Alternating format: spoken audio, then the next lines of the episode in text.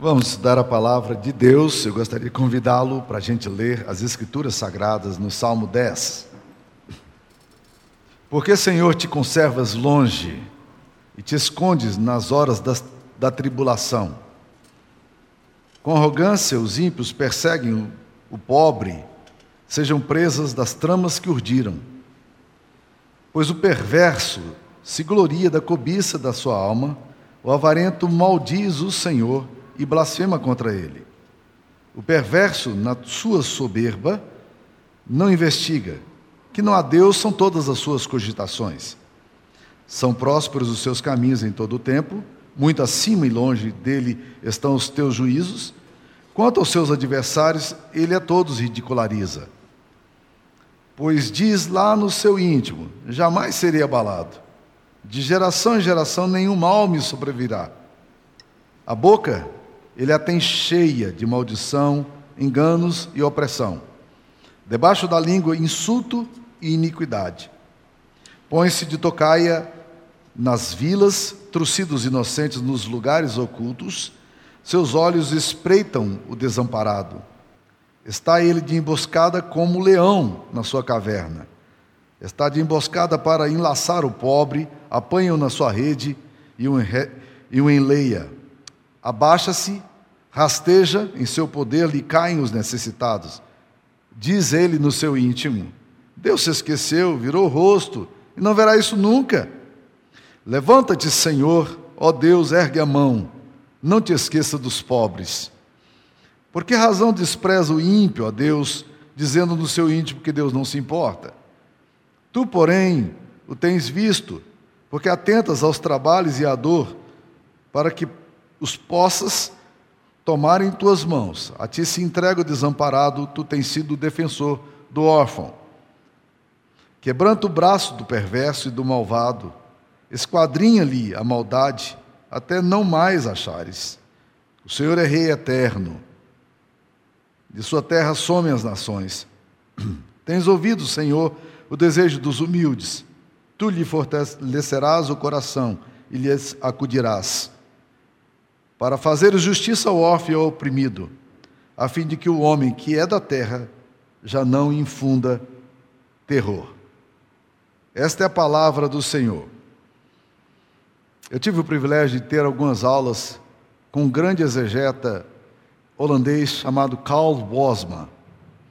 Ele veio da Holanda para servir no Brasil, serviu muito, durante muito tempo, plantando igrejas ali na região de de Blumenau, na região de Santa Catarina, e fez um ministério maravilhoso no Brasil.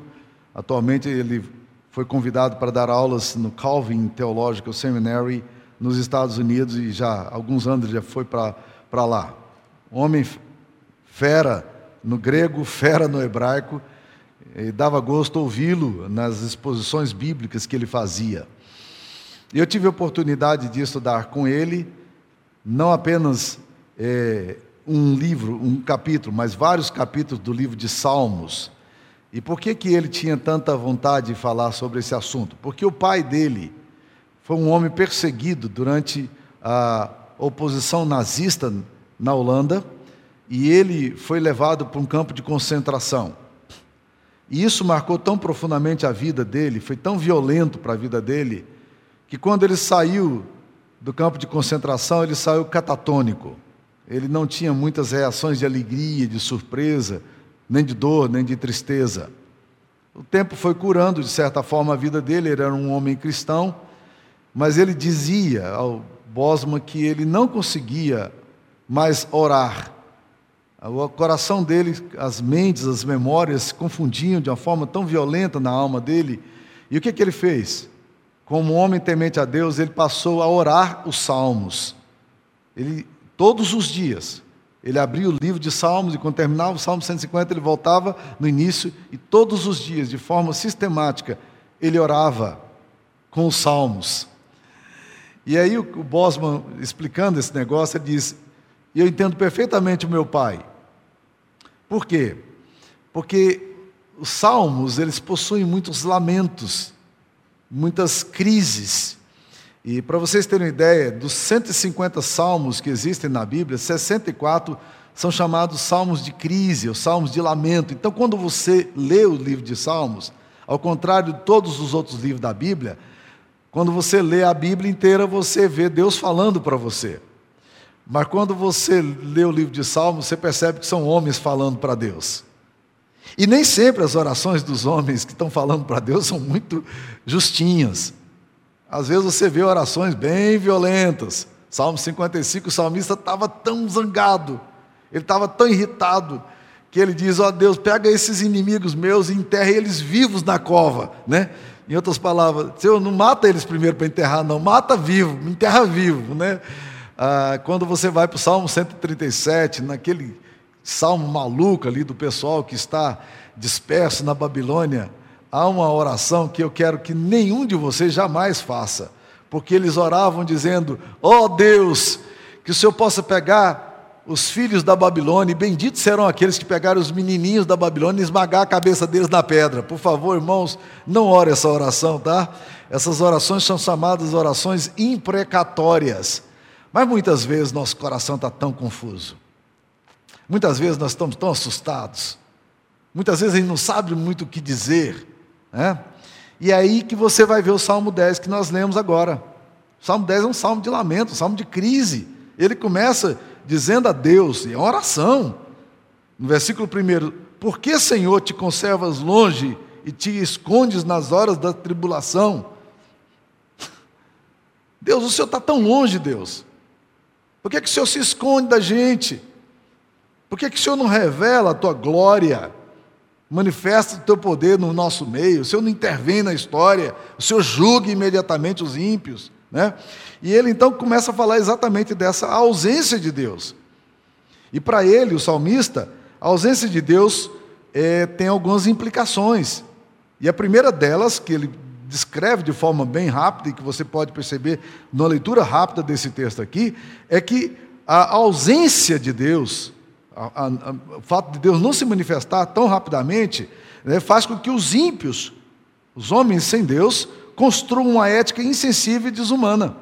Porque ele vai logo dizer assim: com arrogância, os ímpios perseguem o pobre, sejam presas das tramas que urdiram. Ele fala primeiramente dos ímpios. E é muito importante a gente fazer, ter uma compreensão do que, que significa os ímpios. É, o apóstolo Paulo, quando escreve em Romanos capítulo 1, versículo 18, diz que a ira de Deus se manifesta dos céus contra toda impiedade, os ímpios, e perversão dos homens que detêm a verdade pela injustiça. Deter a verdade é um termo muito interessante em Romanos 1,18, porque é a ideia de homens que estão pescando em canoas diferentes e um está precisando de uma boia emprestada, mas o outro não quer emprestar a boia, e ele pergunta assim: Ei, você tem uma boia aí para me emprestar? Aí ele empurra a boia para baixo e diz: Não, não, não tenho não. Mas o que acontece? Enquanto você empurra a boia para baixo, a boia está empurrando para cima. Né? Mas esses homens detêm a verdade. Eles escondem a verdade, ainda que a verdade esteja empurrando de baixo para cima. E eles detêm como a verdade?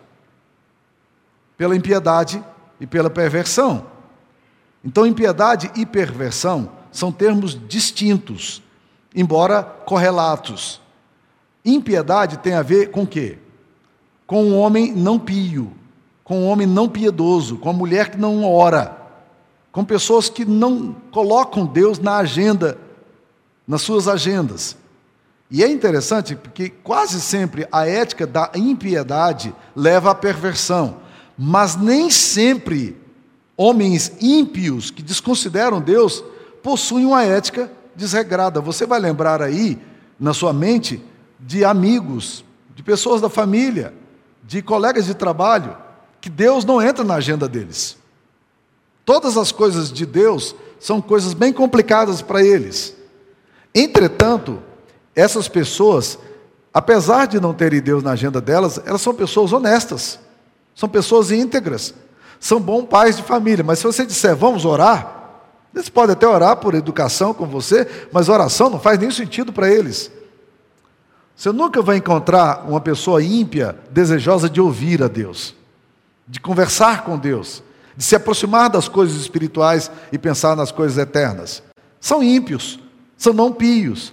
Eles nunca vão ajoelhar, eles nunca vão orar. E Deus também não entra no, na, na, na, na sua forma de ver a vida. São secularizados. E eles não creem em Deus mesmo.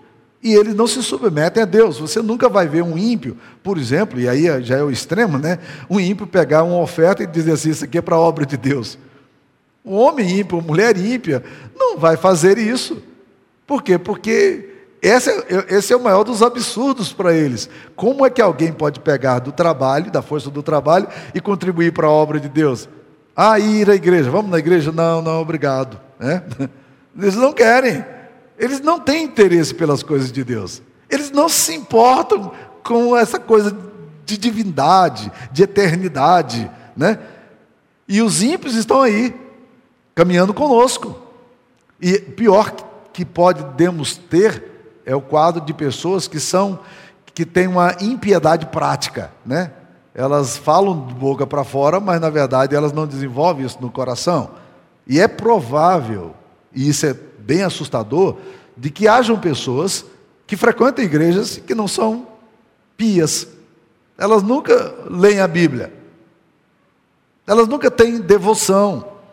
Elas nunca oram porque não lhes interessa muito as coisas de Deus. É o ímpio. E ele está falando exatamente isso. Senhor, os ímpios perseguem os pobres. Olha como a, como a, a, a impiedade vai levando à ética. Né? A, por quê? Porque quando a pessoa não tem Deus, ela também não tem absolutos. Não há verdade para ela. Então o que acontece? Eu lembro de uma, de uma frase de um, de um filósofo é, existencialista ímpio, né? Que ele então fez a seguinte declaração: sem Deus, tudo é permitido. Qualquer coisa que você faça é permitido. Você quer ter sexo antes do casamento? É permitido. Você quer trair sua esposa, seu marido? É permitido. Você quer ser? Por quê? Porque não há absoluto, não há uma referência, não há nada que, que, que você diga assim, ok, esse cara tem temor de Deus e por isso ele não vai fazer as coisas.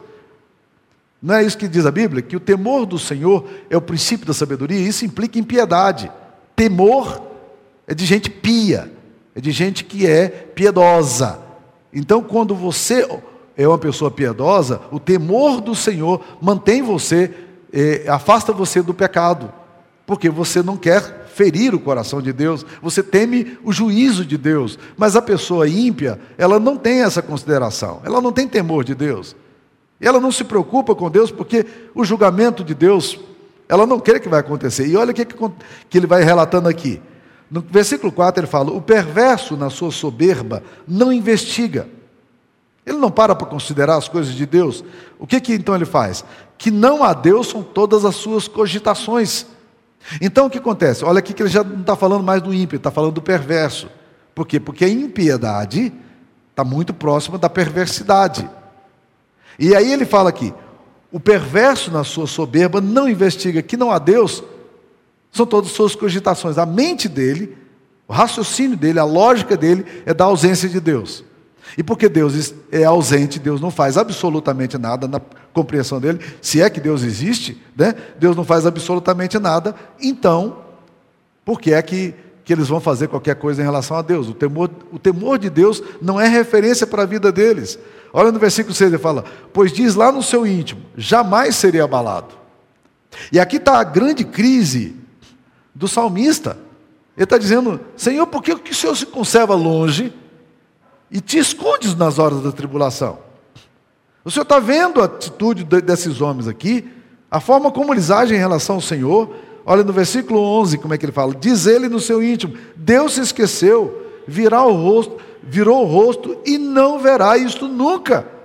Aí ele, como no, no gesto de, de, de, assim, de anseio, de, de grito, de clamor, ele fala no versículo 12: Levanta-te, Senhor Levanta-te, Senhor. Em outras palavras, para com esse sono aí, porque o negócio está feio. Tem misericórdia, porque as coisas estão complicadas. E é muito interessante, meus queridos irmãos, como, como essas coisas acontecem com a vida da gente. É muito comum encontrar pessoas que estão também vivendo crises semelhantes da ausência de Deus. Deus, por que, o Senhor não se manifesta? Segunda coisa que esse texto vai nos ensinar é que a aparente ausência de Deus leva os homens a lidarem de forma errada com o dinheiro e a desprezarem as coisas sobrenaturais. Olha no versículo 3. O avarento maldiz o Senhor e blasfema contra ele. Olha aí, nós já falamos de ímpio, perverso, e agora está falando do avarento. O avarento maldiz o Senhor. A avareza tem a ver com dinheiro, com a forma como se relaciona com dinheiro. Tá? Por isso que uma pessoa ímpia nunca vai colocar o seu dinheiro a serviço do reino de Deus. Por quê? porque o, ele, o avarento ele maldiz o Senhor e blasfema contra ele. Guarde o termo blasfemar aí, porque blasfemar não é crime. Se você blasfemar contra Deus, você não vai para a cadeia. Pode ficar tranquilo. Por quê? Porque blasfêmia não é crime.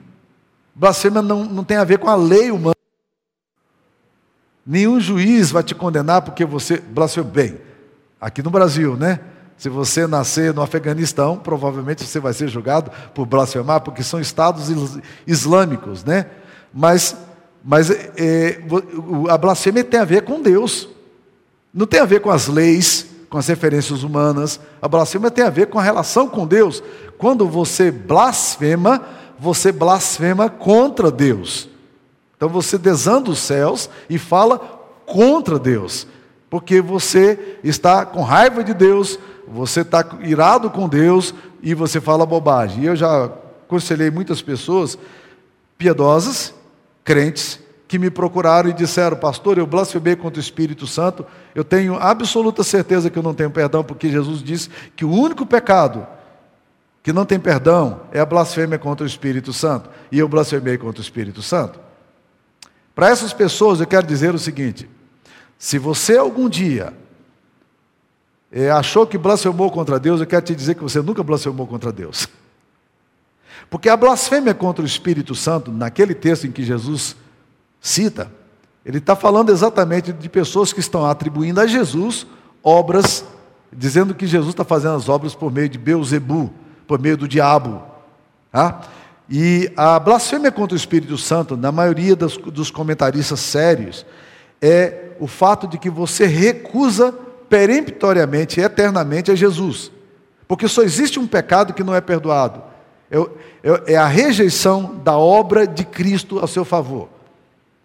Quando você não entende que Cristo morreu pelos seus pecados, quando você não aceita a obra de Cristo a, favor, a seu favor, e ainda tenta conquistar a tua salvação por meio de boas obras, você está rejeitando a obra de Cristo e está achando que você é capaz de fazer as coisas da forma correta, suficiente para agradar a Deus e para convencer a Deus de que você é digno da salvação. E você acha que a salvação é meritória, você conquista a salvação.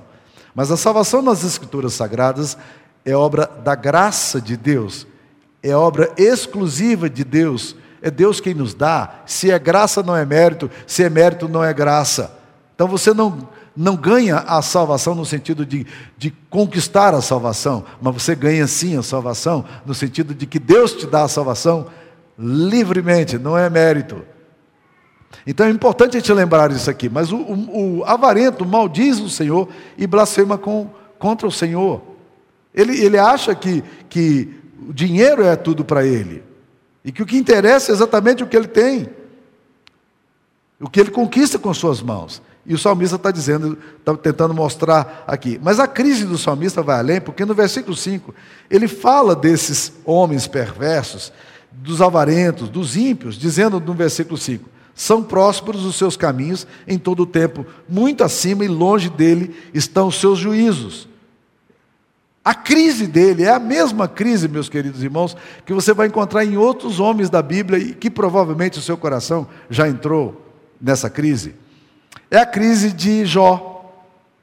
Quando você lê o texto de Jó, é muito interessante como Jó tem uma crise tremenda. Por exemplo, Jó capítulo 21, ele está falando, tentando se justificar diante de Deus, e assim tentando uma resposta de Deus, e a ausência de Deus é tão forte na vida dele, naquele meio do sofrimento, e ele começa a dizer aqui no versículo 11, de uma forma muito interessante, Jó, é, capítulo 21, versículo 7, começando no versículo 7.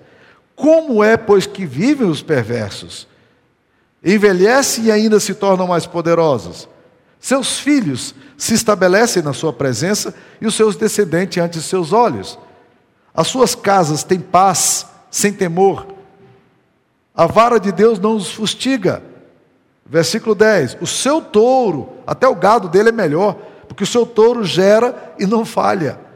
Suas novilhas têm cria e não abortam.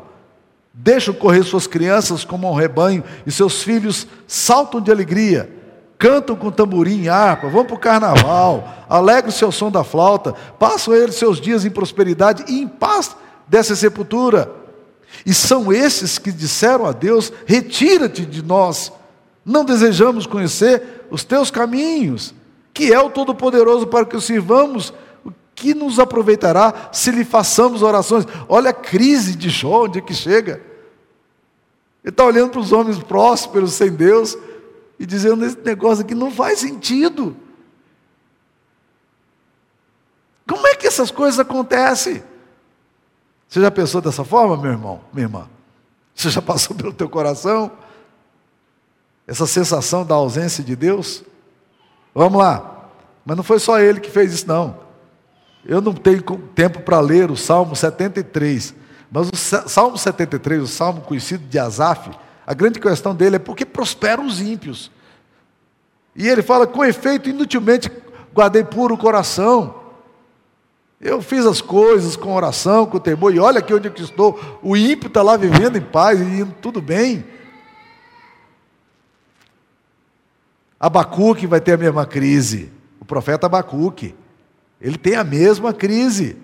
Homens de Deus, mulheres de Deus, passam por essa crise dessa aparente ausência de Deus. E Deus sofre com isso, porque quando ele escreve a Malaquias, capítulo 3, versículo 13, ele fala: As vossas palavras foram duras para mim, diz o Senhor, mas vós dizeis: Que temos falado contra ti? Vós dizeis: Inútil é servir a Deus. Que nos aproveitou termos cuidado em guardar os seus preceitos, em andar de luto diante do Senhor dos Exércitos? Deus está dizendo: o que vocês estão falando dói o meu coração. Dói o meu coração. E lá na frente ele vai dizer assim: Eu vou poupar o meu, meu povo. Eu vou poupar como um homem poupa o seu filho que o serve. E ele diz assim: E vocês verão outra vez a diferença entre o justo e o perverso, entre o que serve a Deus e o que não o serve. Deus está dizendo, dando essa resposta aí. Então a oração do salmista aqui é: Levanta-te, Senhor. Levanta-te, Senhor. Erga tua mão é um anseio por justiça, é um anseio pela manifestação, pela intervenção de Deus. Não te esqueças dos pobres. Ele pede a Deus para que Deus possa é, é, libertar os, pró, os pobres, os oprimidos. Por quê? Os órfãos.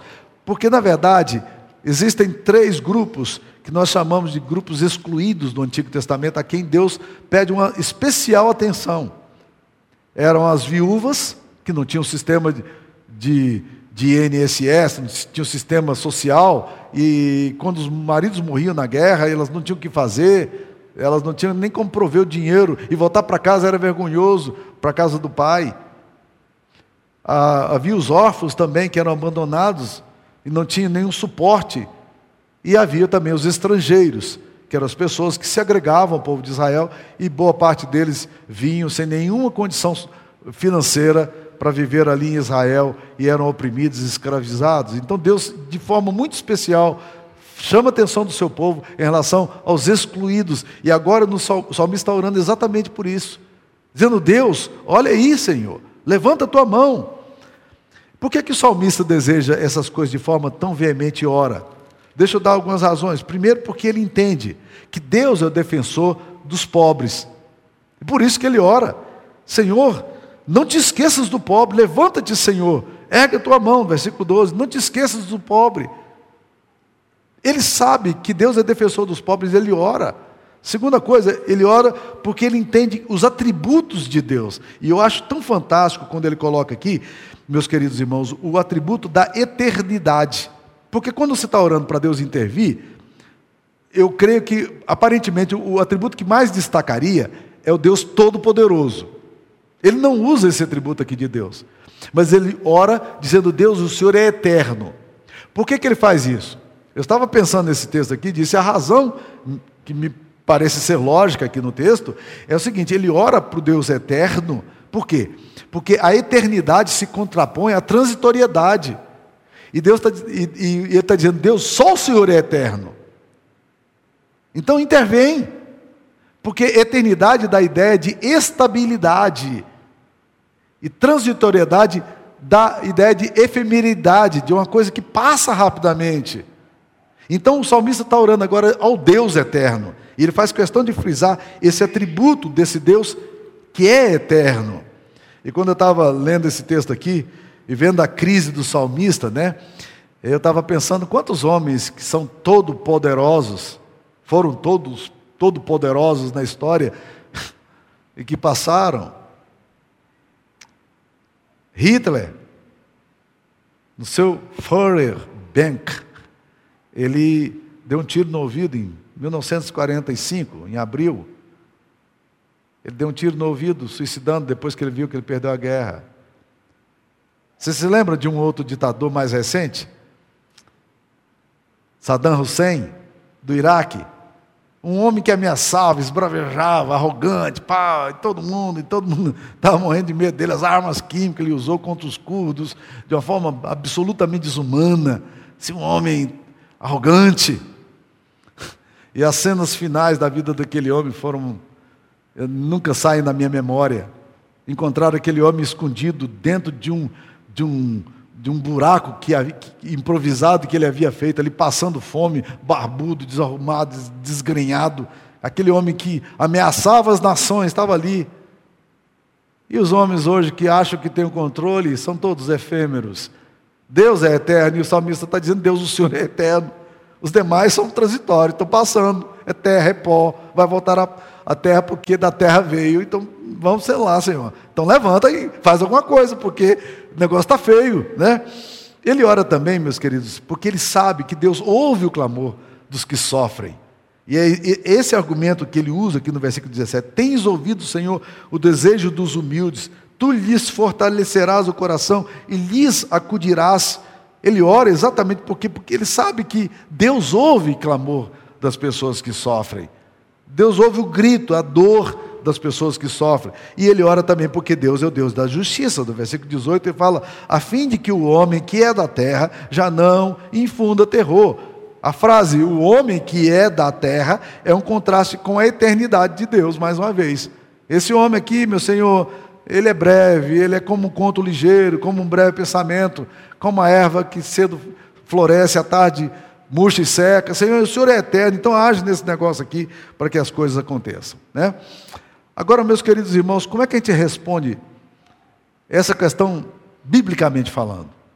Teologicamente falando, como é que se responde ao silêncio de Deus, ou à ausência desse Deus? Deixa eu dizer algumas coisas que a Bíblia é muito clara em falar isso. Primeiro, Deus está conduzindo a história e exercendo, executando a sua história de acordo com o seu plano maior. Isso, meus queridos irmãos, é muito importante para nós. Deus nunca perdeu o controle da história. A história vai acontecer exatamente como Deus disse que ela iria acontecer. É por isso que existem 600 profecias do Antigo Testamento se cumprindo no Novo Testamento sobre Jesus. 600. Nenhuma delas se perdeu. Por quê? Porque o nosso Deus é o Deus que diz vai acontecer e vai acontecer. Os desígnios de Deus serão são estabelecidos. Então, meus queridos irmãos, antes de mais nada, considere exatamente isso. Deus está conduzindo a história e executando de acordo com o seu plano. Ele está levando para onde ele quer. E muitas vezes, no meio desse levar, desse mover de Deus, nós estamos atravessando essas forças da história. Quando você lê Apocalipse 6, existem quatro forças grandes da história. A primeira grande força da história é o cavalo preto, é a economia, que muitas vezes nos atinge tão brutalmente. A segunda força da história é o cavalo amarelo, que é a peste. Nós estamos vivendo no meio dela aqui, desesperado para esse negócio acabar logo, essa pandemia, que ninguém aguenta mais, e andar de máscara, né? A, a terceira, a terceira, o terceiro cavalo é, é o cavalo vermelho, é o cavalo da guerra. Muitas questões na história, graças a Deus, ultimamente as guerras têm diminuindo muito, mas é bom lembrar que a Europa estava celebrando agora 50 anos de festa, porque faz 50 anos que eles não têm conflito entre si. Nos países aí da África, as guerras são. Então, o cavalo vermelho tripudia. E tem o cavalo branco, que é Jesus. Essas forças da história estão presentes. Então, Deus está conduzindo a história. Tente você. E uma das coisas que tem me desafiado muito, hermeneuticamente, a interpretar o que está acontecendo. Eu fico tentando entender o que é que Deus está fazendo nessa época de pandemia. Por que, que Deus fechou as igrejas? Eu fiquei sete meses e três dias sem pregar presencialmente na igreja. Por que, Deus fez isso? E fechou tantas outras igrejas? A minha visão é uma visão extremamente é, é, otimista em relação a esse assunto, sabe? Sabe da verdade? Sabe por quê? Primeiro, o seguinte: essa é uma forma de Deus limpar a igreja. Quem ama Jesus, quem ama o reino de Deus, não foi afetado com essas coisas. Pode sentir saudade, vontade de abraçar, e todos nós estamos com vontade de fazer isso. Mas, meus queridos irmãos, isso não abalou a nossa fé. A segunda coisa que eu acho, e aqui, meus queridos, é uma interpretação, eu tenho que usar a minha imaginação. Eu acho que Deus está preparando a igreja para o último grande lance dele da história. Por quê? Porque se você ler a Bíblia, você vai perceber que todos os sinais que precedem a vinda de Cristo já se cumpriram, exceto um. Sabe qual é? Sabe que é o único sinal que não se cumpriu ainda, até hoje?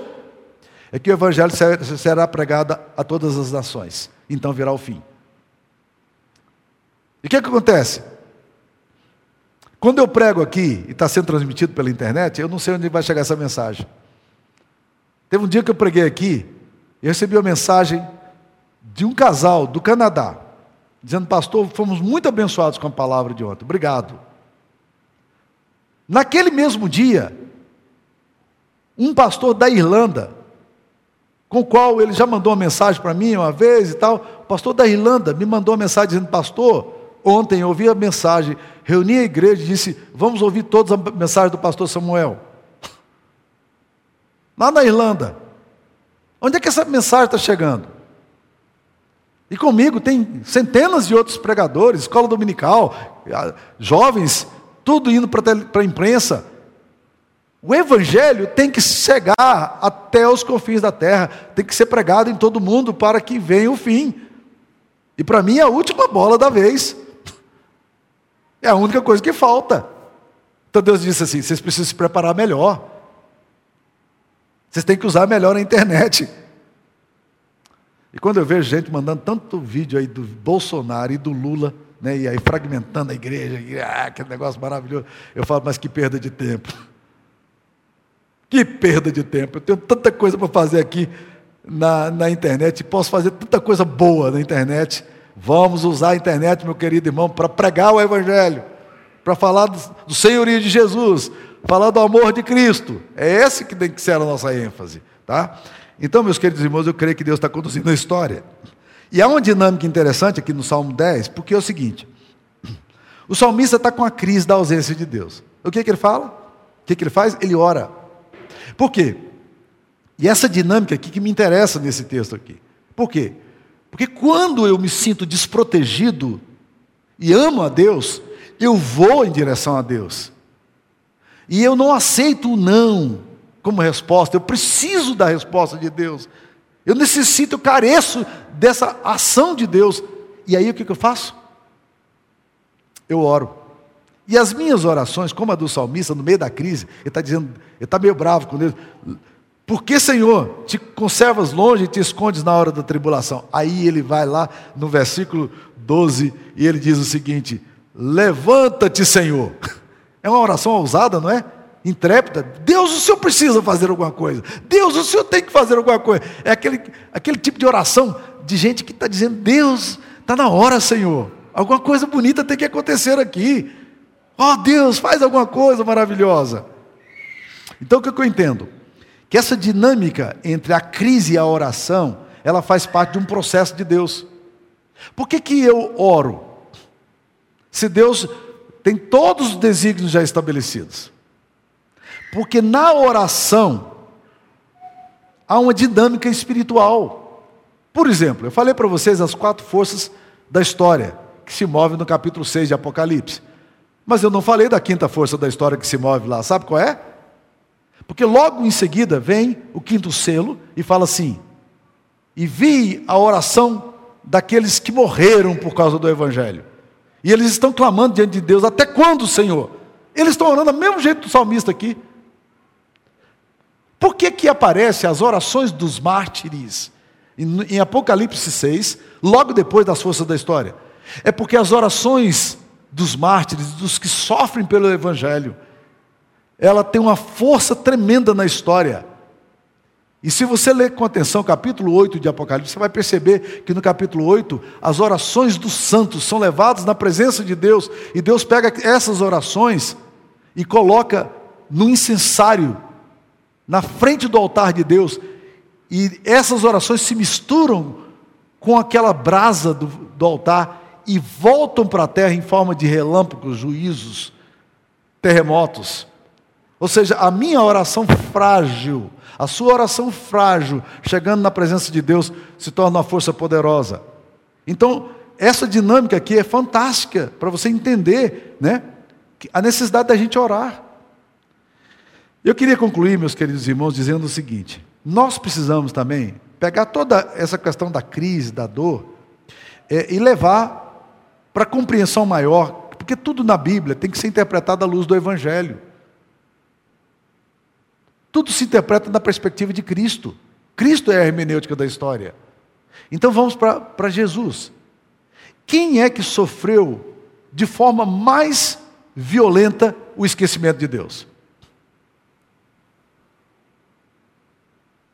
Jesus. A coisa foi tão angustiante, a coisa foi tão pesada, que no meio do seu sacrifício, da sua morte, ele clama ao Pai: Deus meu, Deus meu, por que o Senhor me desamparou? Essa situação, Senhor, está absolutamente insustentável. A ausência tua é um negócio que está me matando, está me destruindo. Mais do que o sofrimento físico que Jesus experimenta na cruz, tem um sofrimento espiritual. Deus se ausenta do seu filho. E na cruz, você verá um, o brado de Cristo, seu grito dizendo: Por que me desamparaste, Deus? Esse é o grito que muitas vezes eu e você fazemos.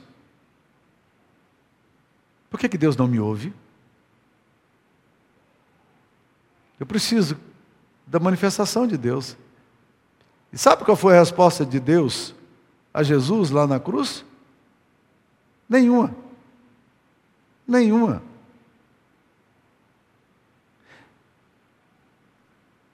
Mas qual lugar que existe também a maior manifestação da graça de Deus e da presença de Deus?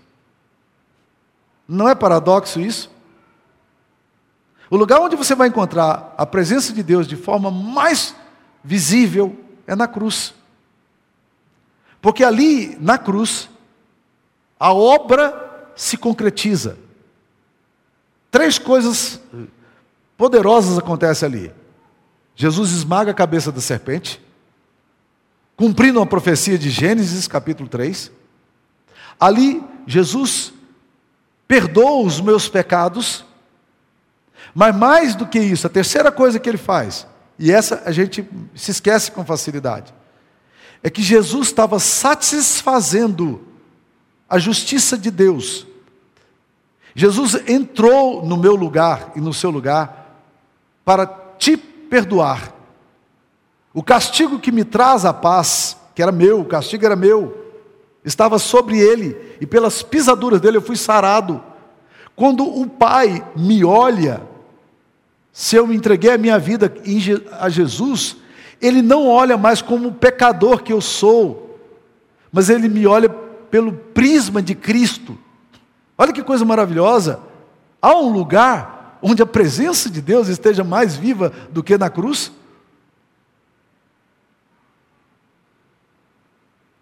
No meio do seu sofrimento, meu querido irmão, minha querida irmã, você deve estar dizendo: Deus, por que te conservas longe? Por que não ouves a minha voz? No meio da sua dor, tantas vezes essas coisas acontecem. Mas deixa eu dizer uma coisa bem importante para você.